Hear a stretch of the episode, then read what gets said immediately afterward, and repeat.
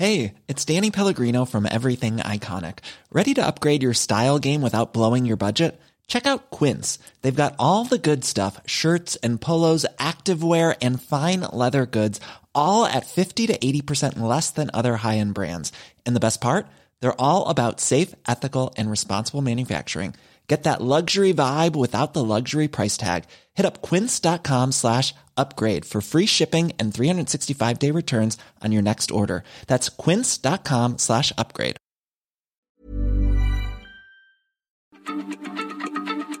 Heraldo Radio, la H se lee, se comparte, se ve y ahora también se escucha.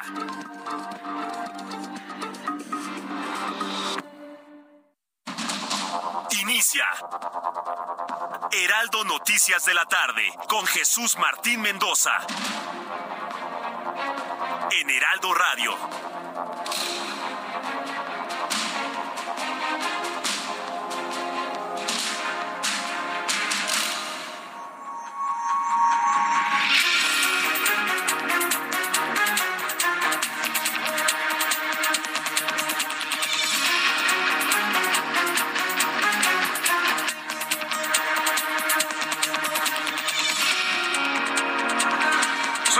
La tarde en punto, hora del centro de la República Mexicana. Bienvenidos, muy buenas tardes. Me da mucho gusto saludar a través de los micrófonos del Heraldo Radio en todo el país y también en los Estados Unidos. Como siempre, me da un enorme gusto saludarle. Ya llegó el momento de las noticias, como usted le gusta escuchar la información aquí en el Heraldo Radio. Yo soy Jesús Martín Mendoza, como todas las tardes. Le acompaño con las noticias. Y como siempre le digo, súbale el volumen a su radio porque hay asuntos verdaderamente importantes en este día. Hoy, 3, miércoles 3 de mayo, hoy es el Día de la Santa Cruz. Un saludo a todos los amigos constructores, a todos los trabajadores de la construcción. Y ya platicaremos otra efe- efeméride importantísima en este día. Primer asunto, el presidente de Morena, Mario Delgado, híjole, vapuleadísimo. Le dijeron hasta de lo que se iba a morir allá en Coahuila en el marco del debate de hace unos días. Bueno, pues el señor Mario Delgado le pidió a los aspirantes a la candidatura de Morena de su propio partido, dejar de pensar en la elección presidencial de 2024 y mejor impulsar a los candidatos a gobernadores morenistas para las próximas elecciones en Coahuila y en el Estado de México. ¿A poco también se lo dijo a la favorita del presidente que es Claudia Sheinbaum? Se le van, lo van a te van a regañar, Mario. lo van a regañar si no es que ya a estas horas de la tarde, a ver, déjeme ver. Uy, no, yo creo que ya. Como lazo de cochino. ¿Cómo dice eso? Interrumpe. No, no, no, no estén pensando en el 2024. Mejor fortalezcamos las candidaturas para el Estado de México y Coahuila. Coahuila. ¿Qué significa eso? Que pueden perder las dos, ¿eh? Ah, Mire, si estuvieran tan seguros de ganar Coahuila y el Estado de México, Mario Delgado no andaría, no anduviera pidiéndole a Claudia Sheinbaum, a Marcelo Ebrard, a Dan Augusto López, a Ricardo Monreal que fortalezcan la candidatura de Delfina Gómez allá en el estado, en el Estado de México de Armando Guadiana en Coahuila, ¿eh? Hay, hay que saber leer estas noticias en entre líneas. Lo platicaremos más adelante. Primer asunto del día de hoy. Segundo, la directora del Consejo Nacional de Ciencia y Tecnología, la señora Marielena Álvarez Bulla, la señora Bulla que generó todo el desastre que tenemos hoy en el en el CONACYT y en la investigación científica, técnica, con la idea de que ay, es que la investigación es neoliberal, ¿se acuerda el ridículo que hizo allá en la Universidad Iberoamericana? Bueno, pues esta misma señora anunció que la vacuna Patria, la cual se comprometió a entregar en septiembre de 2021, ya está lista para comenzar con su producción y aplicación tras concluir con la etapa de fases clínicas. Señora Bulla, ¿Ya para qué? Si ya ni siquiera Estados Unidos va a pedir el certificado de vacunación para entrar a los Estados Unidos.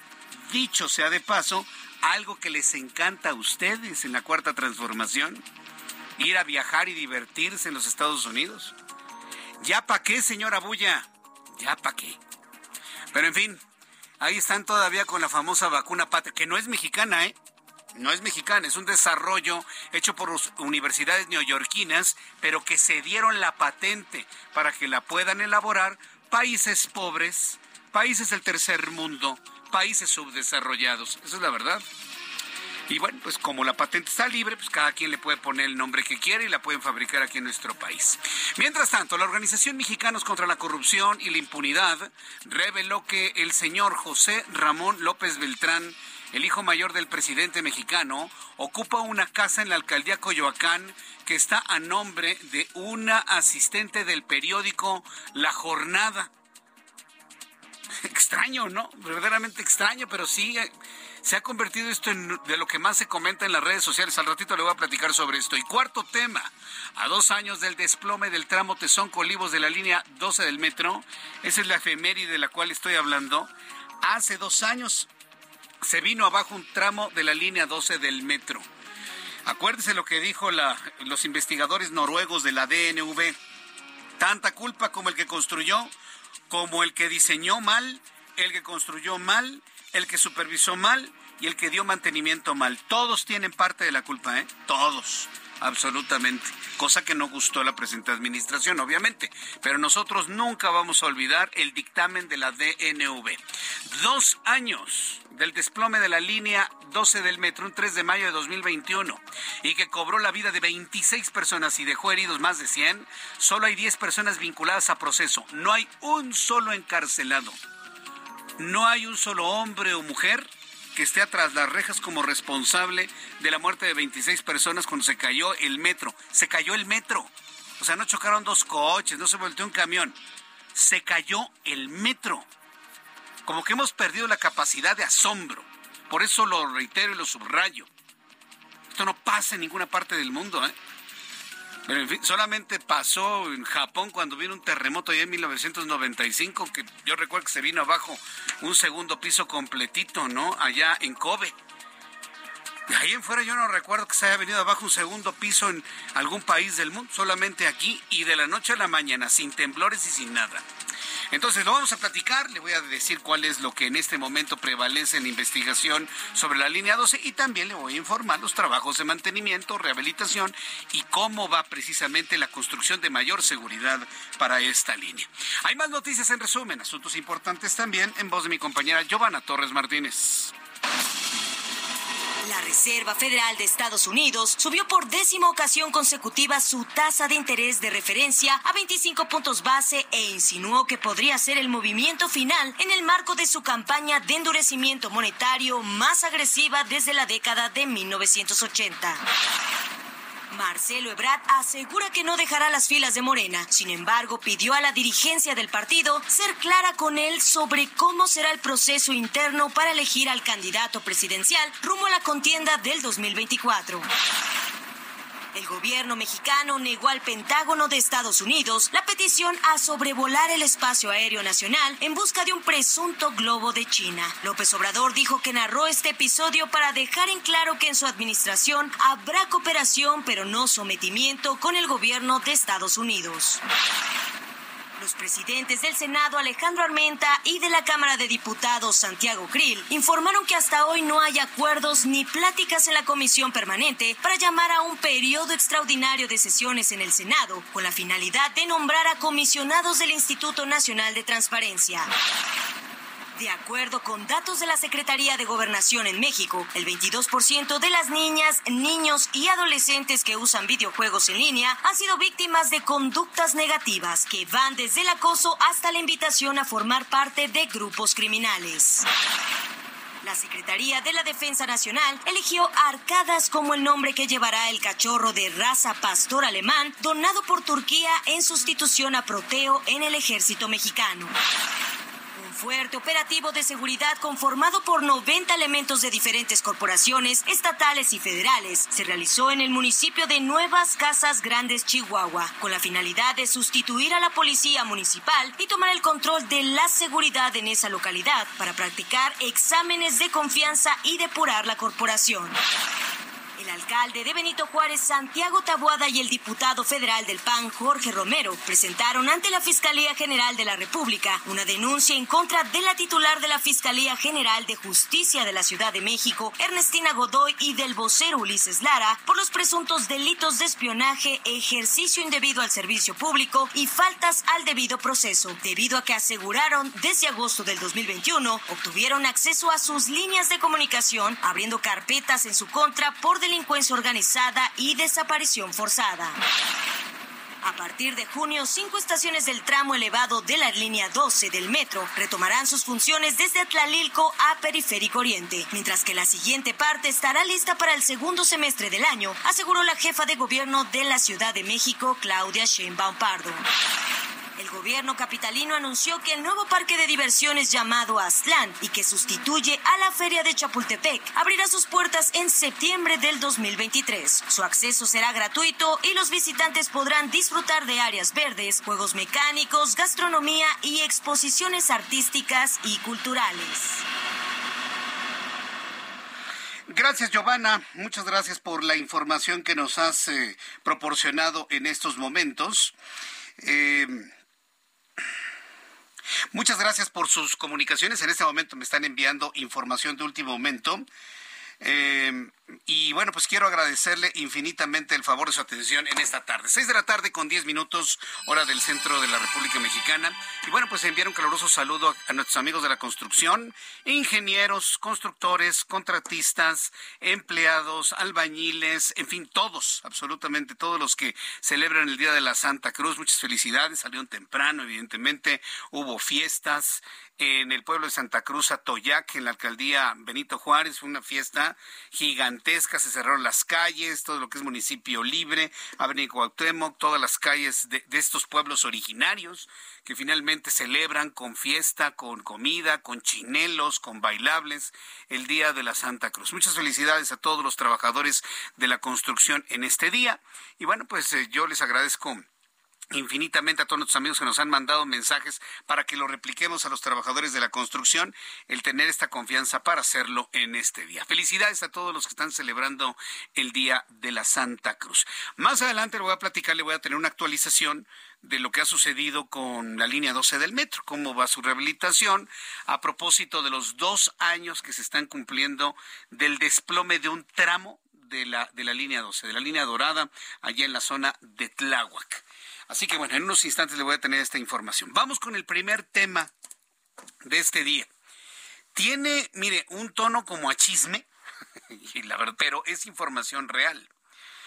Eh, empieza, ¿por qué se convierte en información importante que se le deba compartir lo que hace el hijo del presidente? Porque el presidente de la República trata de sembrar en la, en la cabeza de la gente, y, siempre, y me da mucha pena tener que decírselos, pero en la gente menos informada, en la gente en mayor desconocimiento de las cosas, ¿sí? en la gente que se siente identificada con esa característica eh, psicoemocional del presidente de la República, ha insistido en que no son iguales. Nosotros decimos son tan iguales y hasta son peores, pero lo que busca el presidente de la República es generar un discurso en el que cierta parte de la población lo vean como un político superior a lo anterior. Por lo tanto, lo que hace un hijo de él no lo vuelve superior, lo vuelve tan igual a los priistas, a los panistas, a los perredistas, a los emesistas, a los verdecologistas, lo que usted me diga y ponga enfrente. De ahí es donde nace precisamente el que este hecho se convierta en noticia. Porque le voy a decir una cosa si este gobierno hubiese sido emanado del PRI o de otro partido político, esto no sería noticia, sería prácticamente este costumbrismo, ¿no? El costumbrismo de los hijos de los presidentes, que hacen sus negocios, que hacen sus asuntos y demás. Costumbrismo sería. Pero si la actual administración dice que no son iguales, que son moralmente superiores, yo no entiendo por qué el hijo mayor del presidente no cuida ese discurso de su propio padre. Por eso es importante este asunto. De acuerdo con una investigación que se reveló hace unas horas por parte de la organización no gubernamental Mexicanos contra la Corrupción y la Impunidad, José Ramón López Beltrán, hijo mayor del presidente de la República, ocupa una casa en la alcaldía Coyoacán, esas casonas, ¿no? Preciosas, hermosas, históricas. Ocupa una casa en la alcaldía Coyoacán que está a nombre de una asistente del periódico La Jornada, medio que ha recibido el mayor monto de contratos en el actual sexenio, ya saben.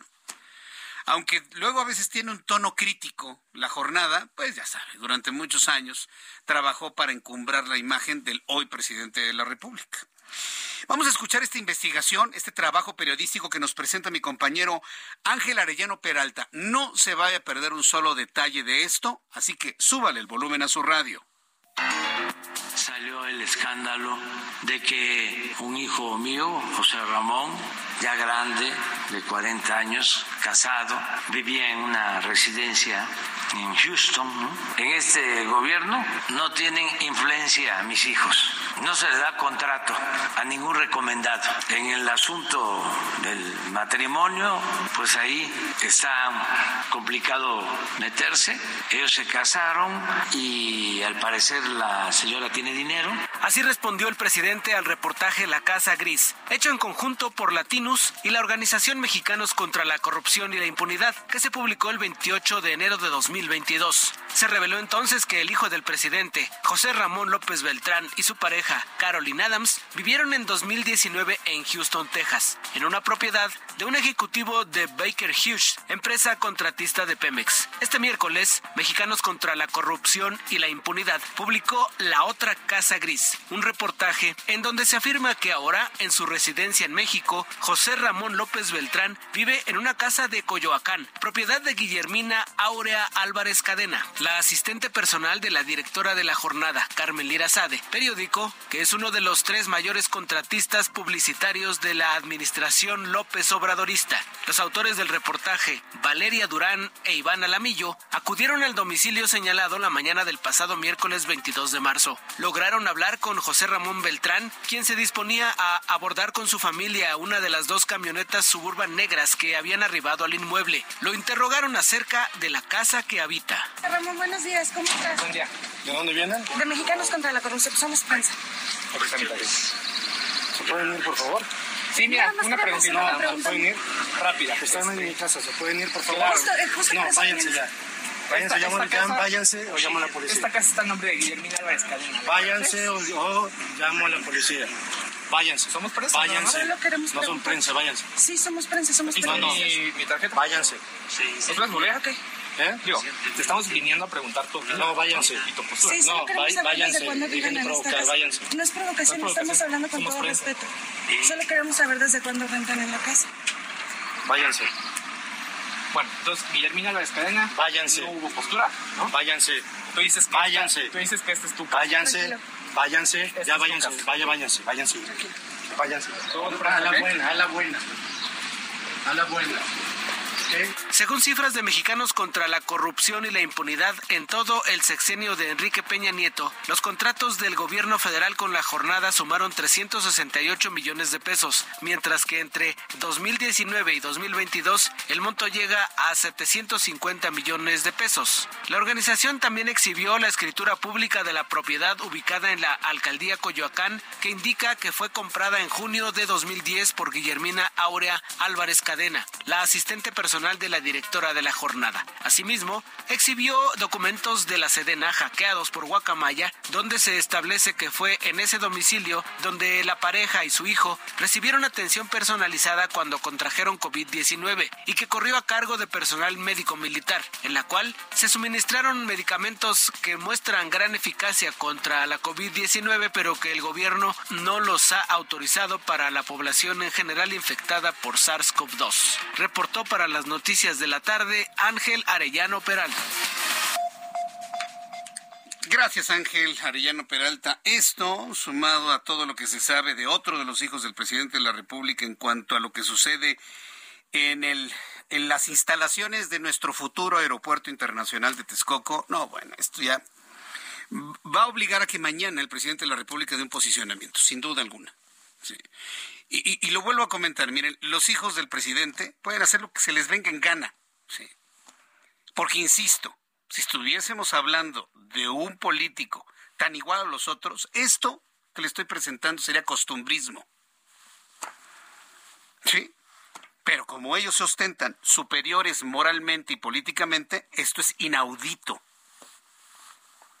Y sobre todo con estos cochupos que se traen con ese panfleto, publicación, no sé qué, cómo llamarlo, ese, a, ese papel doblado, ¿no? Que por ahí anda circulando.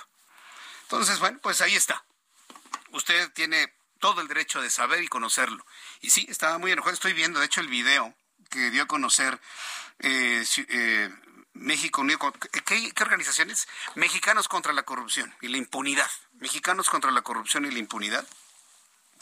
Sí se veía muy sorprendido. En la imagen se ve más que enojado, sorprendido. ¿Cómo, supieron? Lo que no alcanzan a entender es que son personas públicas.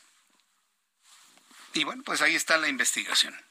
Veremos mañana qué es lo que reacciona, qué es lo que comenta el propio presidente de la República. Porque sí, yo creo que sí requiere una explicación tomando en cuenta que él dice que no son iguales a lo anterior. Y creo que la evidencia pues genera otro tipo de percepciones. Mire, ya que estamos hablando de las noticias que ha generado el presidente de la República, esta mañana Andrés Manuel López Obrador reveló que ha enviado una carta a su homólogo estadounidense Joe Biden con el objetivo de denunciar que Washington financia a organizaciones mexicanas opositoras. Espero que el presidente comprenda que en Estados Unidos cuando se acusa a alguien se deben tener, como decimos en México, los pelos de la burra en la mano. No es como aquí que usted avienta la piedra, esconde la mano y ya le fregaron toda la carrocería en la imagen. Allá en Estados Unidos le van a decir, a ver, ¿usted tiene comprobación de eso? Si es que hay una respuesta, porque hasta el momento la carta ha sido completamente ignorada por la Casa Blanca. Iván Saldaña, reportero del Heraldo Media Group, nos informa. Adelante, Iván, gusto en saludarte. ¿Cómo estás? Jesús Martín, auditorio, buenas tardes. Sí, el presidente Andrés Manuel López Obrador reveló hoy en Palacio Nacional que ayer envió una carta a su par de Estados Unidos, Joe Biden, pidiéndole que intervenga en frenar que su gobierno siga financiando a organizaciones de la sociedad civil en México que dice él son abiertamente opositoras al gobierno de la Cuarta Transformación. El presidente López Obrador envió esta carta para responder a la decisión del gobierno de Estados Unidos sobre aumentar el financiamiento a organizaciones como México Evalúa. Según el mandatario, pues esto es un acto intervencionista. Vamos a escuchar lo que dijo esta mañana el presidente Andrés Manuel Obrador en Palacio Nacional.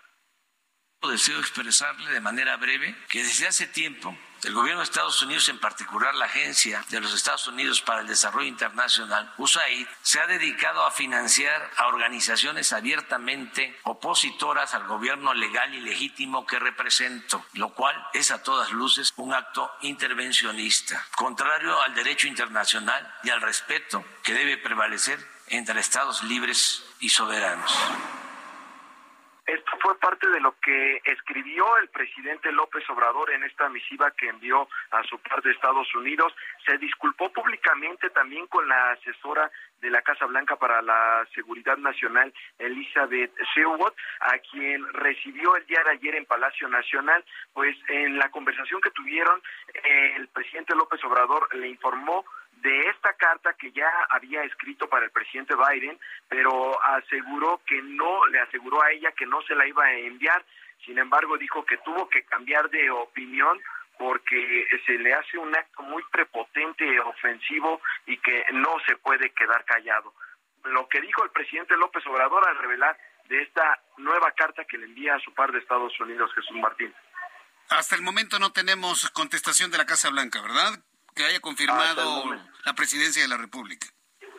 No, Jesús Martín, esta carta se envió por los conductos diplomáticos, entonces pues normalmente hacen conferencia la vocera de la Casa Blanca y ahí es cuando responde, puede responder, hay que estar muy atentos de esta respuesta por parte de la Casa Blanca.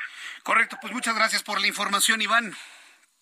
Muy buenas tardes a todos. Hasta luego, muy buenas tardes. Pues sí, esa es la tendencia, ¿no? Decir, Estados Unidos le da dinero a organizaciones no gubernamentales opositoras en México. Y sin mediar ningún papel, ninguna comprobación, ya se lo dijo a sus seguidores y lo creen a pie juntillas. Cuando puede ser, ¿no cierto? O puede haber algún flujo de apoyos económicos a manera de becas para algún otro fin. Pero fíjese, vea usted la forma de hacer las cosas. Por eso la Casa Blanca en Washington no han contestado absolutamente nada. Si esto sucede en los próximos minutos y en las próximas horas, por supuesto, se lo daré a conocer aquí en el Heraldo Radio. Cuando son las seis de la tarde con 24 minutos, hora del centro de la República Mexicana, después de los anuncios, mi compañero Luis Pérez Curtad, reportero del Heraldo Media Group, gran periodista mexicano, usted lo conoce, Luis Pérez Curtad, hizo un trabajo periodístico de revisión de lo que ha ocurrido en los últimos dos años luego de la tragedia de la línea 12 del metro. Cuando se desplomó, cuando se vino abajo, un tramo de la línea 12 en el momento en que pasaba el tren. Fue tanto el peso, el tonelaje de este tren, que finalmente desprendió un tramo ya vencido de esa, de esa obra, que se había dicho podría sufrir un percance y finalmente lo sufrió. 26 murieron, más de 100 personas resultaron lesionadas. Le voy a tener una actualización de cómo van los pagos de indemnizaciones y demás después de los mensajes. Le invito para que me escriba a través de mi cuenta de Twitter, arroba Jesús Martín MX arroba Jesús Martín MX.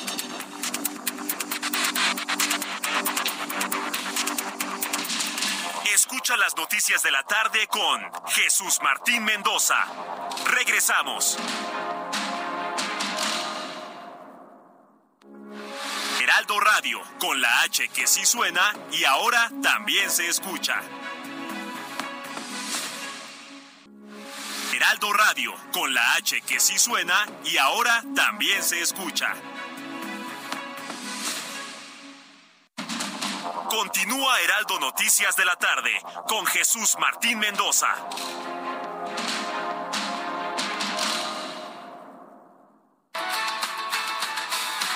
Colorido de las artesanías, los sabores de la comida y la calidez de la gente de Yucatán llegan a la Ciudad de México. Ven a la Feria Yucatán Expone. Conoce y disfruta de la cultura, la gastronomía y productos de la tierra del Mayab Eterno. Yucatán Expone, del 12 al 21 de mayo en el Zócalo de la Ciudad de México. Entrada gratuita. El gobierno del estado de Yucatán invita.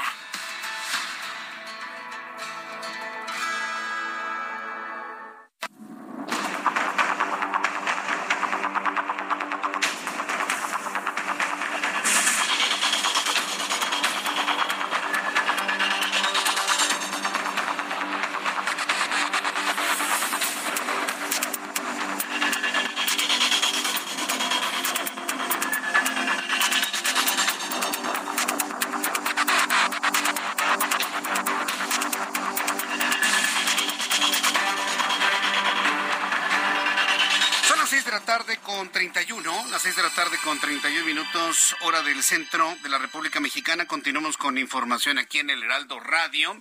Gracias por sus comentarios que me están llegando a través de Twitter, arroba Jesús Martín MX.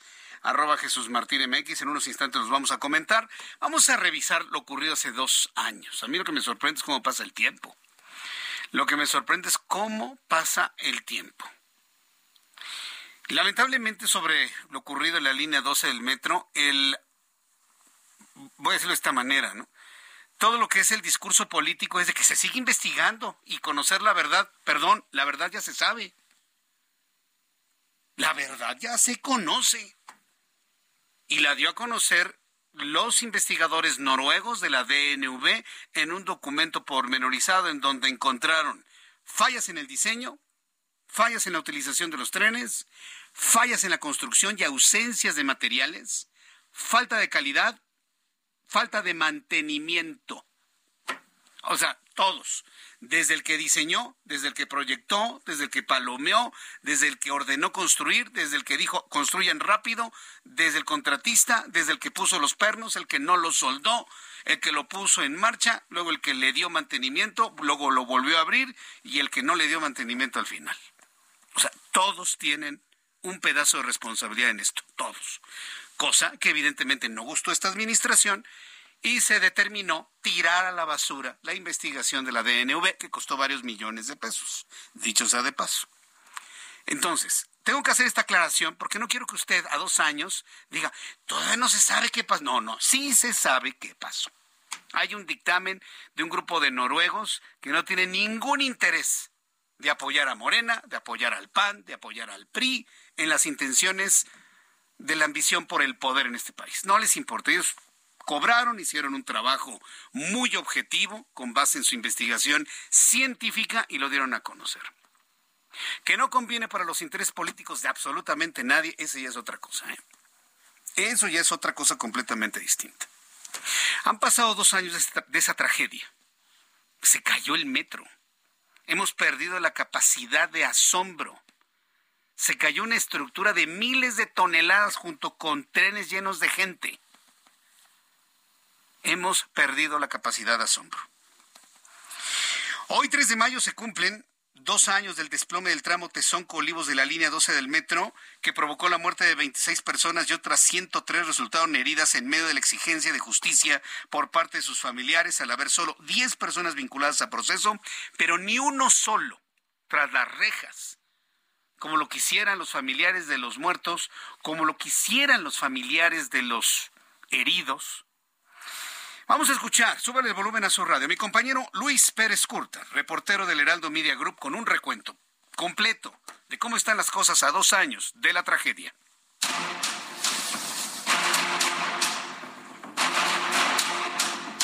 A las 22 horas con 22 minutos del 3 de mayo de 2021 se desplomó un tramo elevado de la línea 12 del metro de la Ciudad de México.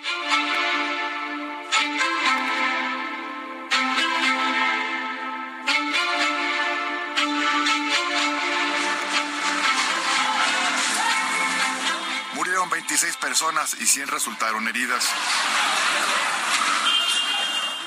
La caída ocurrió entre las estaciones Olivos y Tezonco.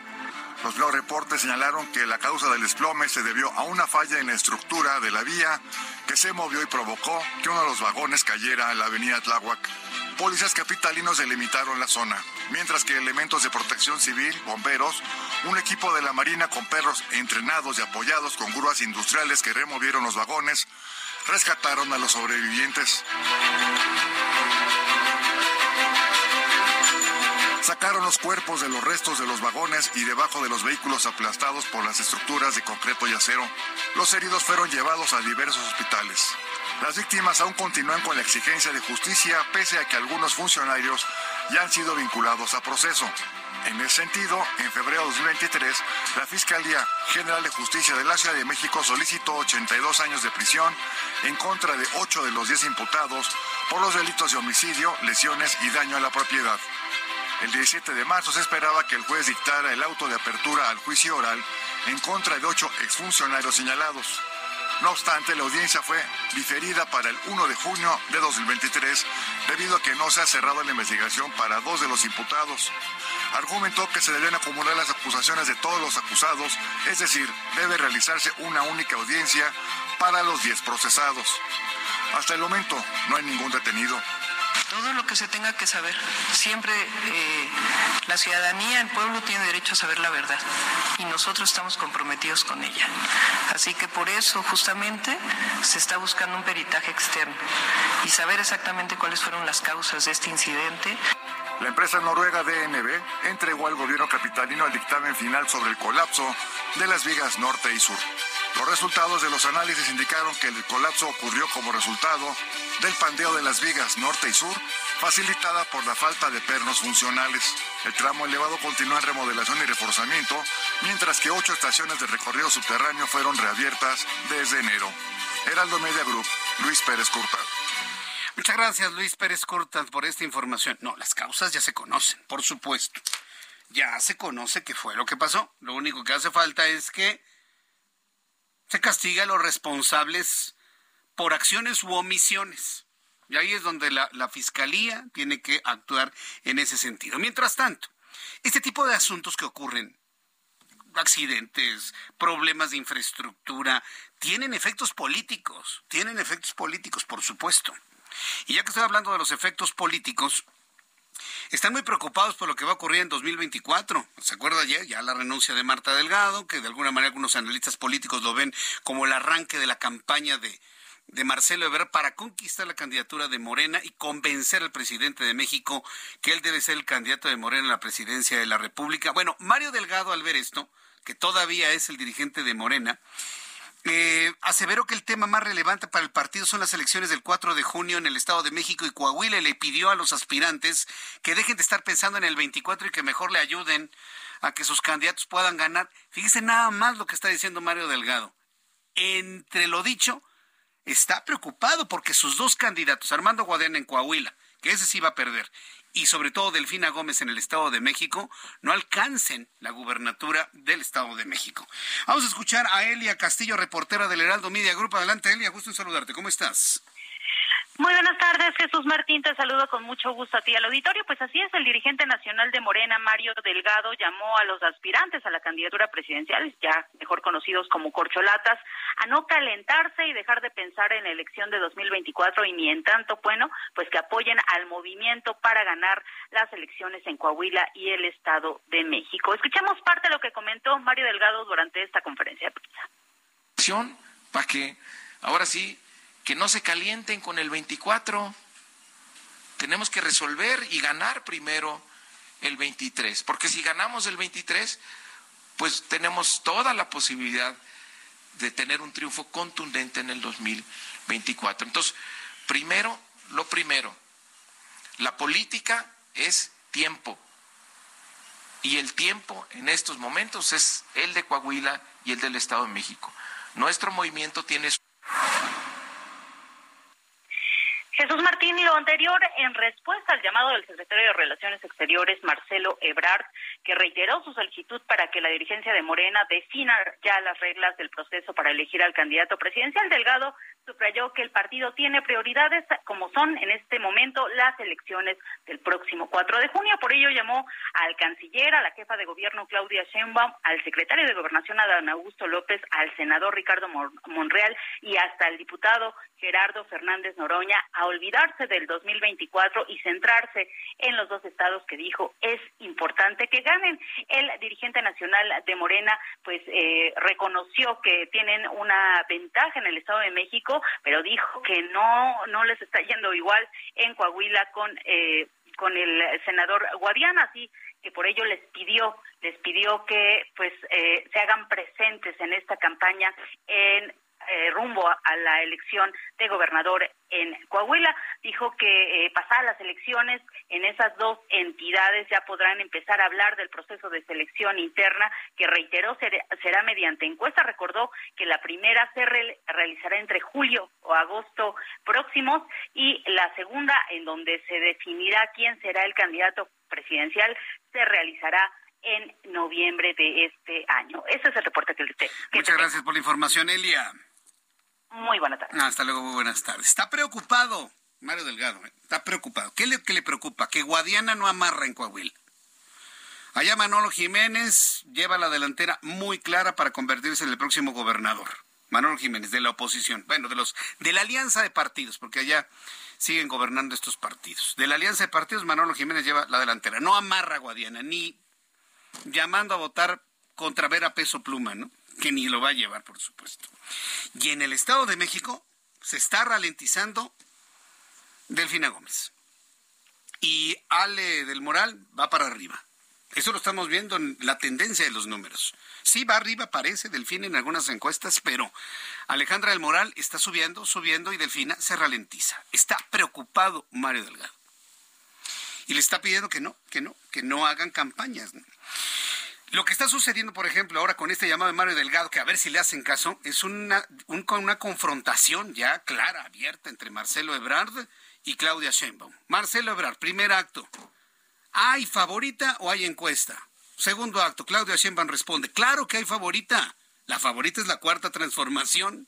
Se enoja Marcelo Ebrard y contesta, no me ha contestado el, eh, mi partido político sobre una propuesta que mandé en diciembre para que los aspirantes a la presidencia renuncie, renunciemos a nuestros cargos. Y bueno, pues tras estas declaraciones que hizo Marcelo Ebrard, contesta la jefa de gobierno, Claudia Sheinbaum. Le contesta a Marcelo Ebrard que tenga paciente, que, que tenga paciencia. Le pidió tener corazón caliente y cabeza fría, esperar la encuesta así como los procesos electorales próximos en el Estado de México y Coahuila. Esto fue lo que le dijo Claudia Sheinbaum al secretario de, de Relaciones Exteriores, Marcelo Ebrard. Pues hay que tener paciencia, todo. No, este, ¿cómo es? Eh, corazón caliente y cabeza fría. Eh, hay que esperar a la encuesta y a lo que establezca el partido. Hoy, eh, afortunadamente, el partido está atento a, dos acciones o dos actividades muy importantes que están ocurriendo en este momento en el país, que es la elección en el Estado de México y elección en Coahuila. Qué bueno que estén eh, dedicados a ello, es lo que les corresponde. Entonces, eh, pues hay que esperar también que pasen las elecciones y, y que convoque el partido. No hay que, no hay que tener ansias, hay que esperar los tiempos. Bueno, pues Ahí están las respuestas. Ahora nada más falta saber cuál va a ser la siguiente respuesta de Marcelo Ebrard. ¿sí? Porque así como veo las cosas, no le van a hacer mucho caso a Mario Delgado, aunque el discurso de Claudia Sheinbaum va prácticamente en ese sentido. ¿Y por qué lo digo? Porque el fin de semana la jefa de gobierno va a viajar a alguna otra parte de la República Mexicana. Pues sí, así están las cosas en este estire y afloje. Pero ¿qué pasa del otro lado? ¿Cómo están los candidatos que en este momento de la oposición quieren de alguna manera presentar su posición. Se lo he presentado aquí en la voz de muchos. Están esperando los tiempos que establece la ley para de esta manera poder ya levantarse un hombre o una mujer, un hombre o una mujer, para poder de alguna manera ya ser eh, que los partidos en el andamiaje de ese posible candidato, pero en los tiempos que establece la ley. Un poco más adelante voy a platicar con Gustavo de Hoyos, aspirante a la candidatura a la presidencia de la República.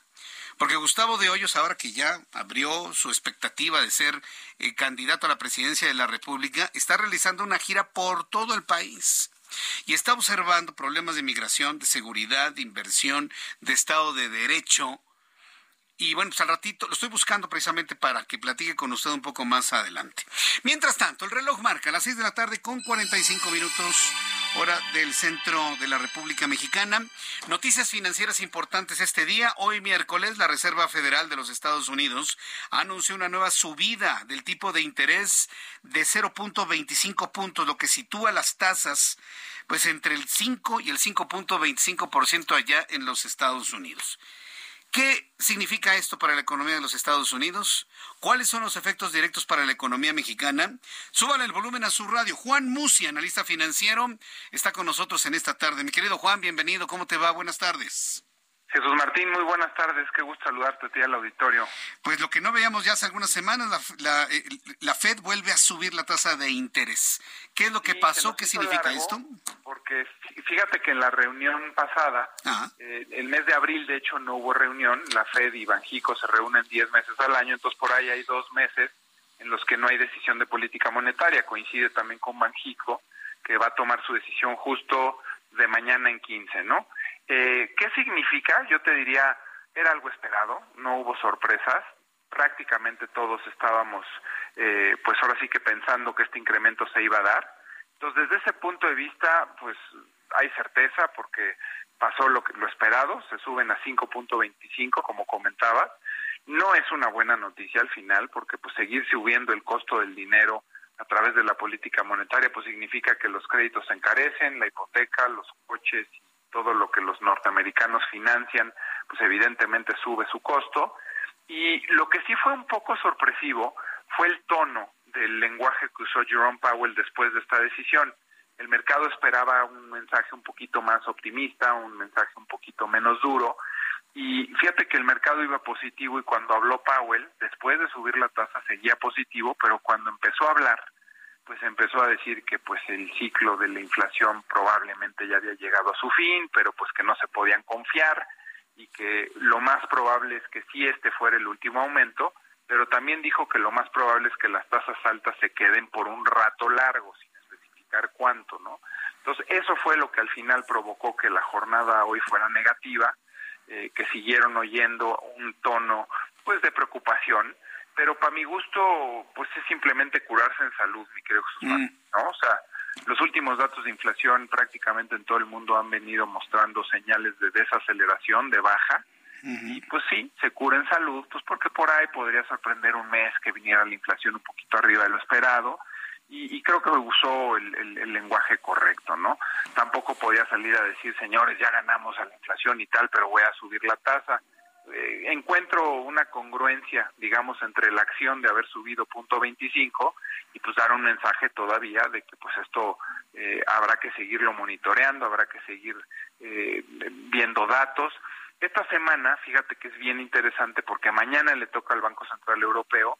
Ellos van rezagados, ellos han subido menos la tasa que los norteamericanos y ellos mañana se espera que suban 0.50.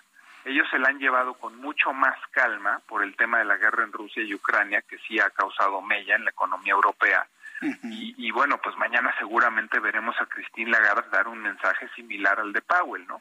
Y luego el viernes es la eh, publicación del dato del empleo en abril en Estados Unidos, que es un dato que está muy correlacionado con la inflación. Si sale que el empleo sigue estando muy fuerte, traerá preocupaciones inflacionarias, si trae un dato muy por debajo de lo esperado, podría traer preocupaciones de recesión.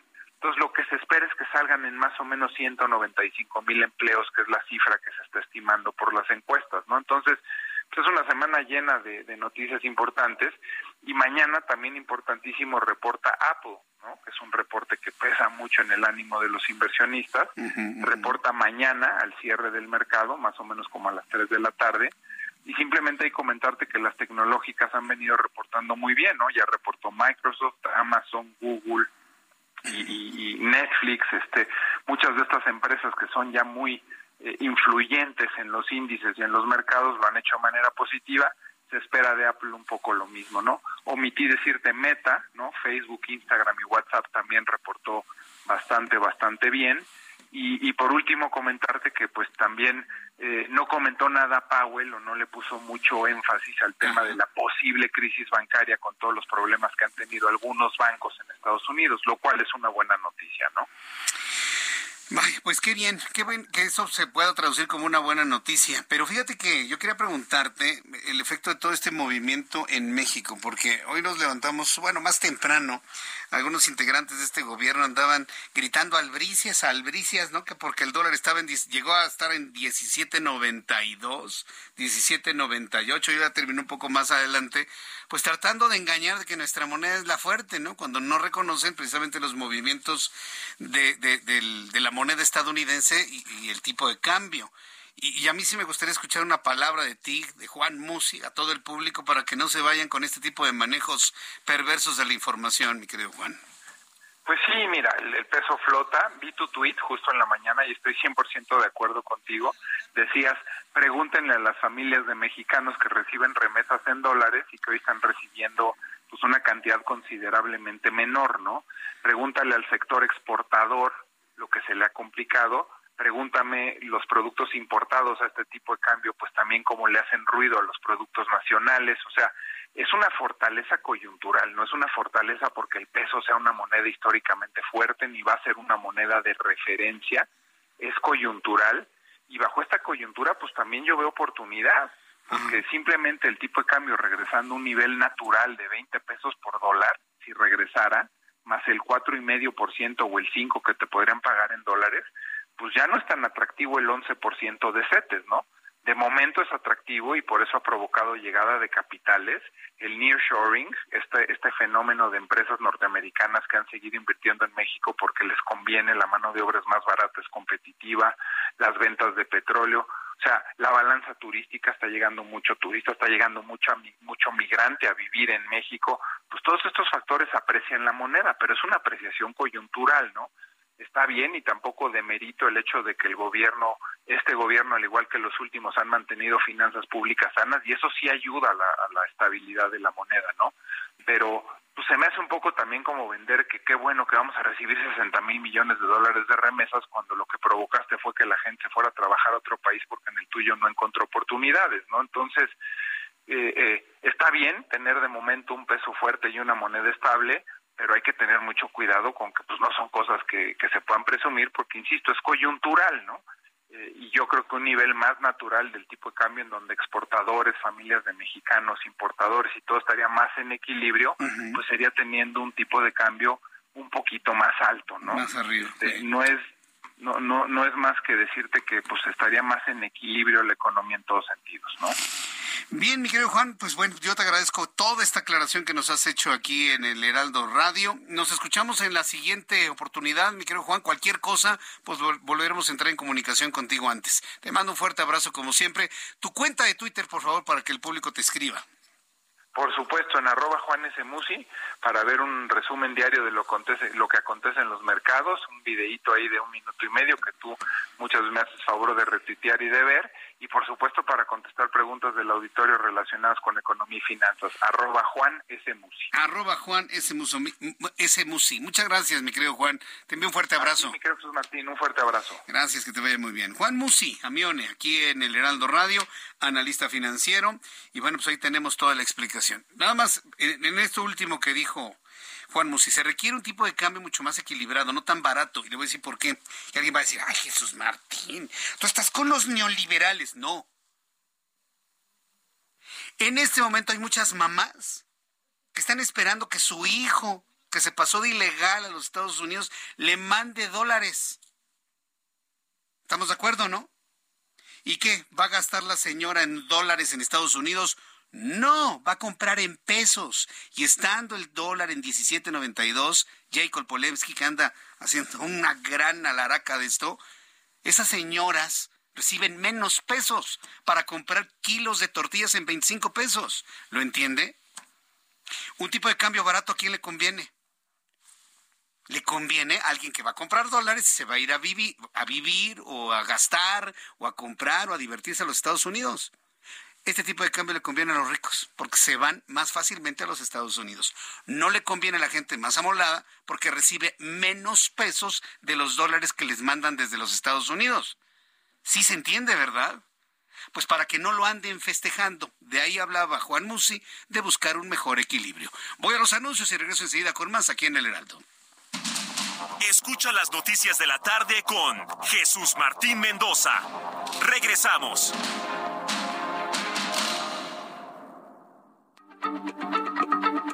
Heraldo Radio, la H se lee, se comparte, se ve y ahora también se escucha.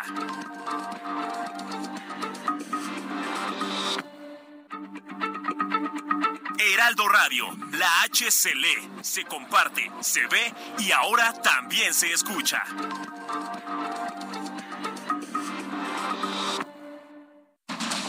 Continúa Heraldo Noticias de la tarde con Jesús Martín Mendoza.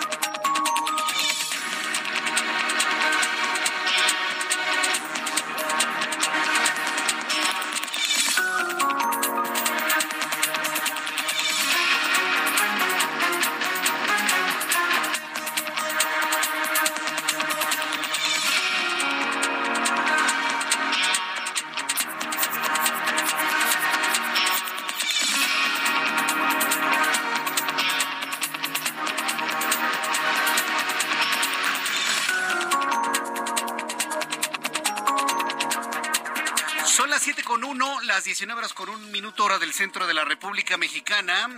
Le tengo una información en resumen aquí en el Heraldo Radio. En el marco del Día de la Santa Cruz que se celebra cada 3 de mayo, miles de trabajadores de la construcción en el país acostumbran a colocar una cruz adornada con flores en lo alto de las obras donde están laborando. Hoy, Día de la Santa Cruz, enviamos aquí en el Heraldo Radio una gran felicitación a todos los trabajadores de la construcción y por supuesto, esto se convierte en noticia. El presidente de Morena, Mario Delgado, pidió a los aspirantes a la candidatura de Morena a la presidencia de la República que dejen de estar pensando en el 2024, eso les pidió Mario Delgado, y que mejor apoyen a los candidatos de Coahuila y del Estado de México para ganar las elecciones. Interesante petición la de Mario Delgado. Claudia Sheinbaum se sumó a los dichos de Mario Delgado y le pidió a Marcelo Ebrard pues tener el corazón caliente y la cabeza fría y que mejor primero se esperen a ver cómo queda el proceso electoral en Coahuila, en donde va perdiendo Morena, ahí sí ni hablar, y en el Estado de México, pues Delfina Gómez se ve como que ralentizas la ventaja que todavía sigue marcando en algunas encuestas. La directora del Consejo Nacional de Ciencia y Tecnología, Marielena Bulla, Marielena Álvarez Bulla, anunció que la vacuna Patria, la cual se comprometió a entregar en septiembre de 2021, dice que ya está lista para comenzar con su producción y aplicación tras concluir con la etapa de fases clínicas. Yo le invito para que me dé una opinión de esto en mi cuenta de Twitter, arroba. En otras noticias, en resumen que le presento aquí en el Heraldo, le informo que a dos años del desplome del tramo Tezonco Olivos de la línea 12 del metro, que se cumplen hoy 3 de mayo y que cobró la vida de 26 personas, eh, no hay hasta este momento ninguna persona tras las rejas. Hay 10 vinculados, trabajadores que recibían órdenes trabajadores que recibían órdenes, pero ninguno de ellos está tras las rejas. La Consejería Jurídica del Ejecutivo Federal solicitó a la Suprema Corte de Justicia de la Nación que en orden de prelación y por seguridad jurídica que se analicen primero las impugnaciones a la Ley General de Comunicación Social pausada desde 2018 antes que el Plan B de la reforma electoral se presentara. Entonces, la presidencia solicita a la Corte suspensión de discusión del Plan B de la reforma electoral. Está pausada, ¿eh? pero quieren evitar de que sea cancelada y desechada, como ya le informé el día de ayer. El coordinador de Morena en el Senado, Ricardo Monreal, justificó la aprobación en fast track de casi 20 reformas durante el cierre del periodo ordinario la semana pasada. Debo decirle que la oposición ya prepara acciones de inconstitucionalidad para 18 de esas 20. Y bueno, pues Ricardo Monreal afirmó que no hay temor en su bancada ante una posible impugnación de la oposición ante la Suprema Corte de Justicia de la Nación. El presidente de la mesa directiva del Senado, Alejandro Armenta, afirmó que debe ser la Junta de Coordinación Política y no la Comisión Permanente la que debe lograr el acuerdo para nombrar a los comisionados faltantes del Instituto Nacional de Transparencia, Acceso a la Información y Protección de Datos Personales. Los legisladores republicanos en noticias de los Estados Unidos, los legisladores republicanos James Comer y Charles Grassley advirtieron este miércoles que prevén investigar al presidente de los Estados Unidos, Joe Biden aceptar supuestos sobornos durante su gestión como vicepresidente en la administración de Barack Obama entre los años 2009 y 2017. ¿Cómo se nota, no? Que ya calienta, ¿no? La campaña la campaña electoral para presidente en los Estados Unidos. Amigos que nos escuchan en los Estados Unidos, le invito para que me escriba a través de mi cuenta de Twitter, arroba Jesús Martín MX, con algún comentario de todo lo que se dice y se hace por allá en los Estados Unidos, ya entrando en calor la campaña. Nada más anunció Joe Biden que va a buscar la reelección por el Partido Demócrata para seguir otros cuatro años más en la Casa Blanca. Ya han empezado ya estos señalamientos, le empiezan a sacar cosas y bueno, pues se está hablando de que ha recibido sobornos el actual presidente de los Estados Unidos. Estaremos muy atentos de las reacciones del presidente Biden. La abogada del Observatorio Trans Pro Transparencia Anticorrupción de Nicaragua, Marta Patricia Molina, reveló que la Iglesia Católica ha recibido en los últimos cinco años 529 ataques por parte de la dictadura de Daniel Ortega, principalmente detenciones, exilios y el encarcelamiento del obispo de Matagalpa, Rolando Álvarez. En Ruanda, también estamos revisando noticias internacionales. En Ruanda, las autoridades informan que más de un centenar de personas murieron en inundaciones en el norte al oeste del país tras unas fuertes lluvias acaecidas este miércoles por la madrugada. Un video en redes sociales ha causado verdadera polémica y está girando de manera viral ya que muestra cómo un exmarine que viajaba en el metro inmoviliza con una llave a una persona con problemas mentales que imitaba en el metro a Michael Jackson en una estación de Manhattan en Nueva York. El problema no es que lo hayan, hayan puesto la llave, no, lo hayan contenido. El policía lo mató. El exmarín mató al joven que imitaba a Michael Jackson en el metro de Nueva York. ¿Puede usted creerlo? Ahí está el video en las redes sociales. Yo le invito a que tenga prudencia al verlo, sobre todo para las personas sensibles ante este tipo de material. Y bueno, pues las reacciones generarán discursos allá en los Estados Unidos de los cuales estaremos muy atentos. Son las 7 de la noche con 7 minutos. Este es un resumen de lo más destacado. Le invito para que siga con nosotros. Le saluda Jesús Martín Mendoza.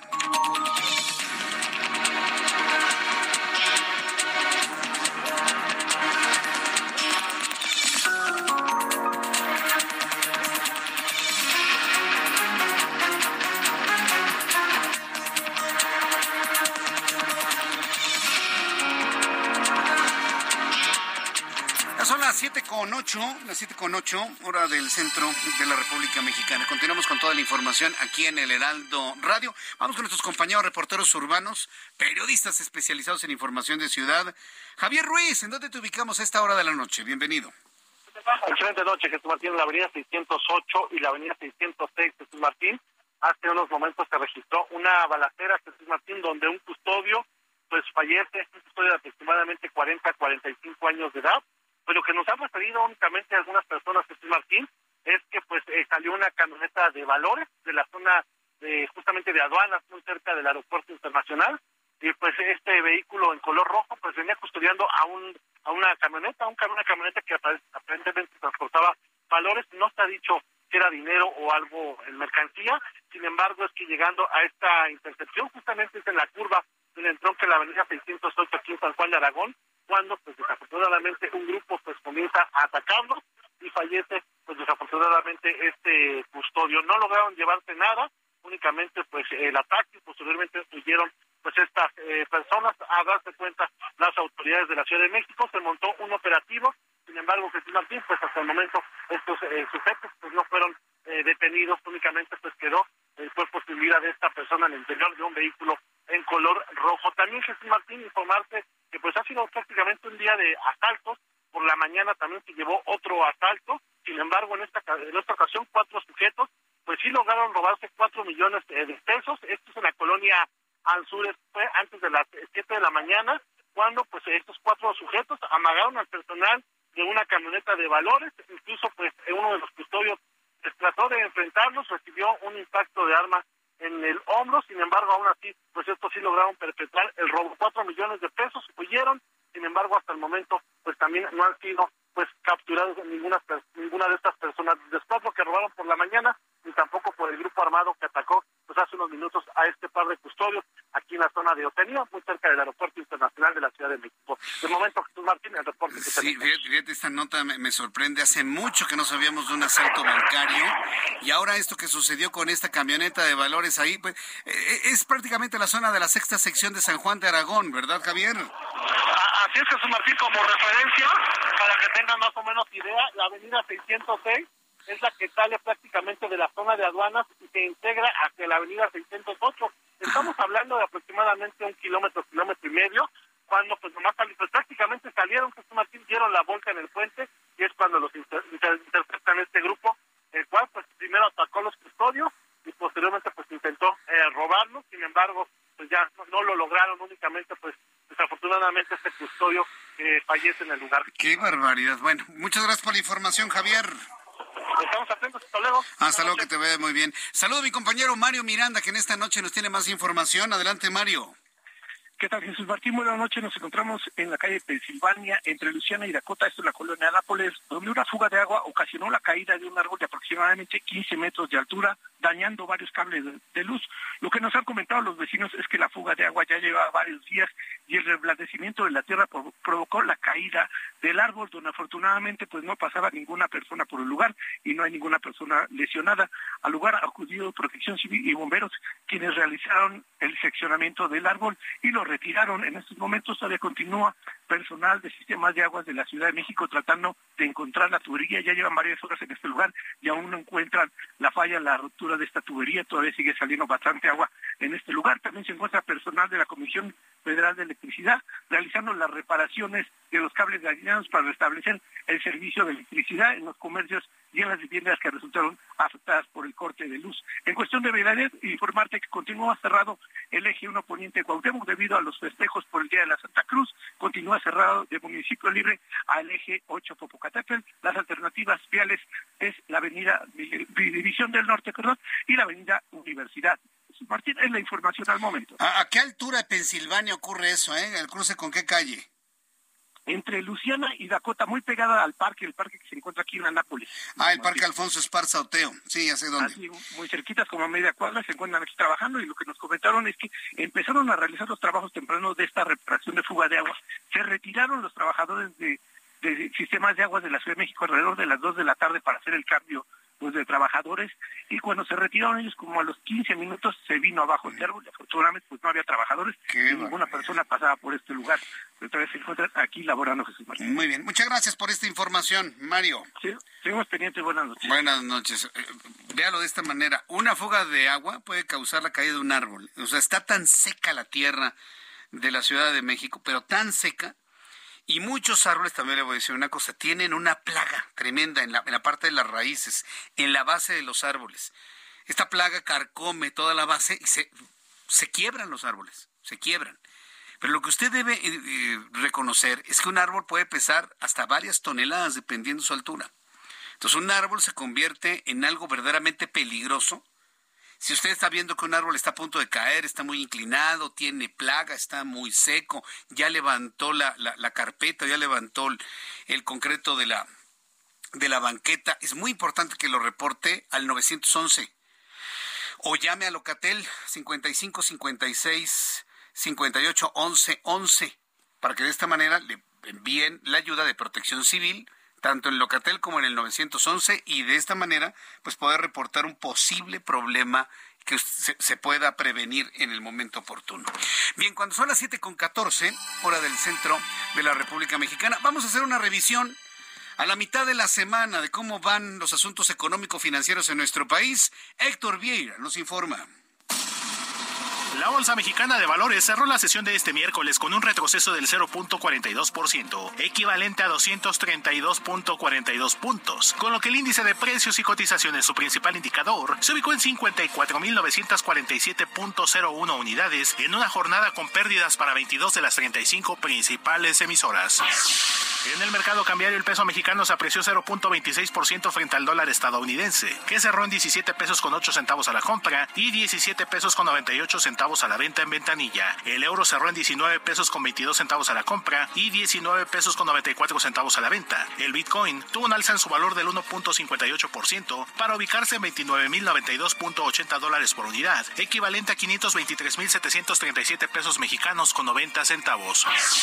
La Reserva Federal de Estados Unidos anunció un nuevo aumento en su tasa de interés para ubicarla en un rango de entre el 5 y el 5.25%, su nivel más alto desde agosto de 2007, con lo que llegó a 10 alzas consecutivas en medio de la inestabilidad en el sector bancario estadounidense.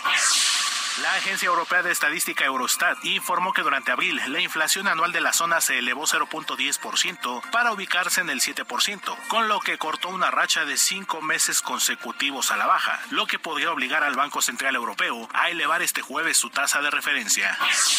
Petróleos Mexicanos dio a conocer que en el primer trimestre del año registró una utilidad neta de 56.735 millones de pesos, mientras que su deuda total registró una disminución del 7% en comparación con el cierre de 2022, lo que equivale a 8.130 millones de dólares.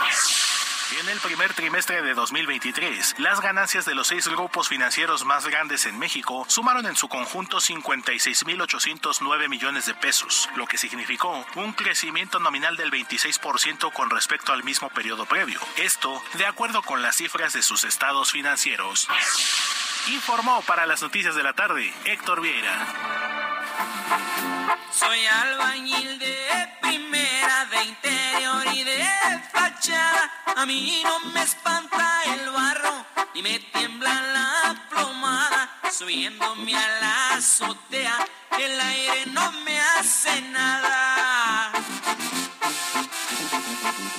Qué bonito es el andamio, el columpio y la escalera. Y arrímeme y mezcla de la que quiera, meneándole a la cuchara, me la juego con cualquiera. Este tema es de Rafael Buendía. Soy albañil de primera. A lo mejor alguien lo conoce, pero quienes no lo conocen, pues resulta interesante la letra, ¿no? Vamos a escucharlo. La cartera, aunque me ven revolcado, soy albañil de. Felicidades a todos los trabajadores de la construcción. Hoy 3 de mayo, Día de la Santa Cruz. Todas las construcciones lucieron cruces que hablan de la fe de los hombres y las mujeres, porque también hay muchas mujeres que se involucran en el tema de la construcción y que lo más alto de sus obras la llenaron de flores, pidiéndole a Dios que los ayude a salir bien todos los días de un trabajo muy difícil, muy peligroso, la construcción. Luego, como escuchamos en este tema musical, andan en los andamios hasta arriba, moviendo la cuchara, exponiendo la vida, caer de enormes alturas, pero si no lo hacen ellos, imagínate quién construiría nuestros edificios y nuestras casas. Hay que reconocerle a los albañiles y a los contratistas la enorme valentía que tienen para hacer ese trabajo, que lo hacen muchos de manera espléndida. En el marco del Día de la Santa Cruz que se celebra hoy 3 de mayo, miles de trabajadores de la construcción en el país acostumbran, como le digo, colocar una cruz adornada de flores en lo alto de sus obras donde están laborando. Y una de las celebraciones que yo le podría decir más importantes del año una de las más significativas, con un gran sabor a trabajadores mexicanos, pero sobre todo trabajadores con una inquebrantable fe en Dios, por eso es una cruz, para que les cuide sus vidas mientras están trabajando en la obra. Fernanda García, reportera del Heraldo Media Group, y nos tiene cómo celebraron los trabajadores de la construcción el Día de la Santa Cruz. Adelante, Fernanda, gusto en saludarte. Hola Jesús, buenas, buenas noches, te saludo a ti y a tu auditorio. Pues como dices, hoy 3 de mayo se celebra el Día de la Santa Cruz o el Día del Albañil. Esta celebración se apega a la religión católica y en ella los trabajadores, como comentabas, eh, acostumbran a colocar una cruz adornada con flores en lo alto del lugar donde están laborando para encomendarse a ella y no sufrir accidentes en, el, en su día a día del trabajo. Además, durante este día los obreros suspenden sus labores y por la mañana acuden a una misa especial, donde sus cruces son bendecidas. Posteriormente se, se lleva a cabo una comida en donde, en donde están laborando, edificio, casa, donde sea que estén trabajando, y, y por tradición el encargado eh, de la obra es quien paga la comida. Dentro de esta celebración se realizan diferentes actividades, entre ellas la quema de toritos, concursos para niños y algunos bailes. Eh, durante la hora de la comida es acompañada eh, con alguna bebida alcohólica como pulque, tequila o alguna otra y durante la noche se organiza un baile con algún grupo musical. Eh, bueno, a, yéndonos a datos un poquito duros, eh, de acuerdo con las cifras del Instituto Nacional de Estadística y Geografía, en el 2022 había registrados 461.614 obreros ocupados dentro del, de la rama de la construcción. Dichos trabajadores desempeñan su, su labor de manera anónima durante largas jornadas de trabajo. Eh, en algunas ocasiones son mal remunerados y no cuentan con las medidas de seguridad que deberían. Eh, también durante el cuarto trimestre del 2021, la fuerza laboral de los albañiles, mamposteros y afines estuvo constituida por eh, 1.6 millones de personas en el país, de las cuales la mayoría, el 99.9, son hombres y 0.083 eh, por ciento son mujeres. Los salarios en promedio van de seis mil pesos para eh, los hombres y las mujeres reciben mucho menos. Reciben mil trescientos pesos por el mismo tiempo de trabajo y, como decía, las, las jornadas de trabajo son aproximadamente de 44 horas semanales. Eh, estos datos son de Data México. Y bueno, eh, también esta celebración coincide con el inicio de la temporada de lluvias en el país así que adquiere otros significados dentro del sector agrícola, como la cosecha, la fertilidad de la tierra y la vida. Por este motivo es una de las fiestas más celebradas en el Santoral Católico. Fíjate que no, no, no era consciente de esto, ¿eh? que la fiesta de la Santa Cruz celebra a los trabajadores de la construcción y tiene un significado especial para los trabajadores del campo que ya esperan con ansias, ¿no? Las, las primeras lluvias de la temporada. Pues muy interesante lo que nos has compartido, Fernanda. Gracias por la información y que tengas buenas noches. Buenas noches, Jesús. Hasta luego. Hasta luego. Mire, todos los días aprendemos algo. Mire, yo no era consciente de ello, ¿eh? que prácticamente una celebración marca el banderazo de inicio para el trabajo del campo, ¿no? Estamos esperando ya las lluvias, no sé cómo urge para el campo y para las ciudades que llueva ya de una manera mucho más regular. Pero los trabajadores de la construcción tienen la posibilidad de ir creciendo en conocimiento, en preparación, en muchas cosas más que hay fundaciones que les proporcionan. Tengo contacto con Roxana Fabris, ella es arquitecta y presidenta ejecutiva de la Fundación Construyendo y Creciendo. Es una fundación que busca el desarrollo educativo de los trabajadores de la construcción. Estimada Roxana Fabris, gracias por tomar la comunicación del Heraldo Radio. Buenas noches. Al contrario, Jesús, muchísimas gracias por el espacio y, sobre todo el día de hoy, el día de la Santa Cruz, el día de los albañiles, de los trabajadores de la construcción. Muchos hubiésemos pensado que pues llegan el contratista, trae sus trabajadores, trae sus albañiles, construyen el edificio y se van ya otra cosa. Pero la realidad es que tienen la posibilidad de crecer en conocimiento, en desarrollo educativo. ¿Cómo es esto y cuándo nació la fundación que les proporciona estos beneficios, Roxana? Claro que sí, la fundación nació hace ya más de 16 años con el objetivo, como bien decías, de mejorar la calidad de vida de estos trabajadores a través de la educación y la capacitación. Te voy a dar unos datos muy rápidos para que entendamos el, rezago educativo que sufre este sector, que déjame decirte además que es el tercero que más aporta al PIB de nuestra economía, es el tercero que más empleo genera y sin embargo es el segundo que mayor rezago educativo tiene solamente detrás de las actividades primarias solamente detrás de la agricultura, la ganadería y la pesca, ahí están los trabajadores de la construcción. Su nivel de escolaridad promedio es quinto de primaria, a diferencia de los mexicanos que tenemos cerca de 10 años de escolaridad. Y el dato que para mí es más triste es el analfabetismo que aún existe entre los trabajadores de la construcción. Los mexicanos hemos avanzado mucho en la alfabetización, cerca del 4% de los mexicanos mayores de 16 años no saben leer y escribir, son cuatro y medio millones de personas, pero entre los albañiles uno de cada diez no sabe leer y escribir y algunos incluso no hablan español todavía. Vienen de los estados más pobres del país y hablan náhuatl, solcil, eh, otomí, no hablan español y pues menos pueden tener oportunidades de desarrollo si ni siquiera tienen estas oportunidades de aprender y de conocer. Eh, tengo que ir a los anuncios, eh, Roxana Fabris. Después le voy a pedir que me espere unos minutos aquí en la línea telefónica para que el público sepa ¿Cómo hacen estos trabajadores para poder ir a esta fundación y sobre todo, me imagino que no, a todos los mueve superarse, a la gran mayoría yo pienso que sí. ¿Y cómo es que llegan ustedes a las obras y a las construcciones y cómo llegan a los trabajadores de la construcción? Regreso con Roxana Fabris, arquitecta y presidenta ejecutiva de la Fundación Construyendo y Creciendo, después de los anuncios.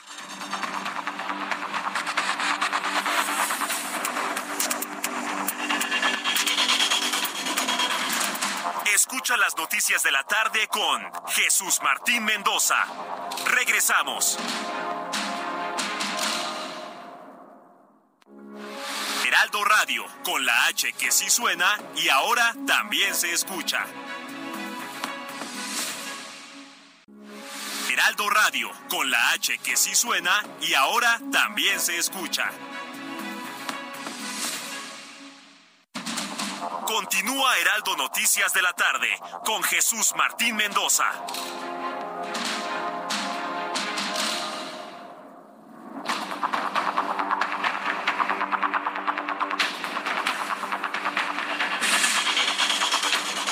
Las siete y media, las 19 horas con 30 minutos hora del centro de la República Mexicana. Sigo conversando con Roxana Fabris, arquitecta y presidenta ejecutiva de la Fundación Construyendo y Creciendo. ¿Cómo llegan ustedes a los trabajadores de la construcción?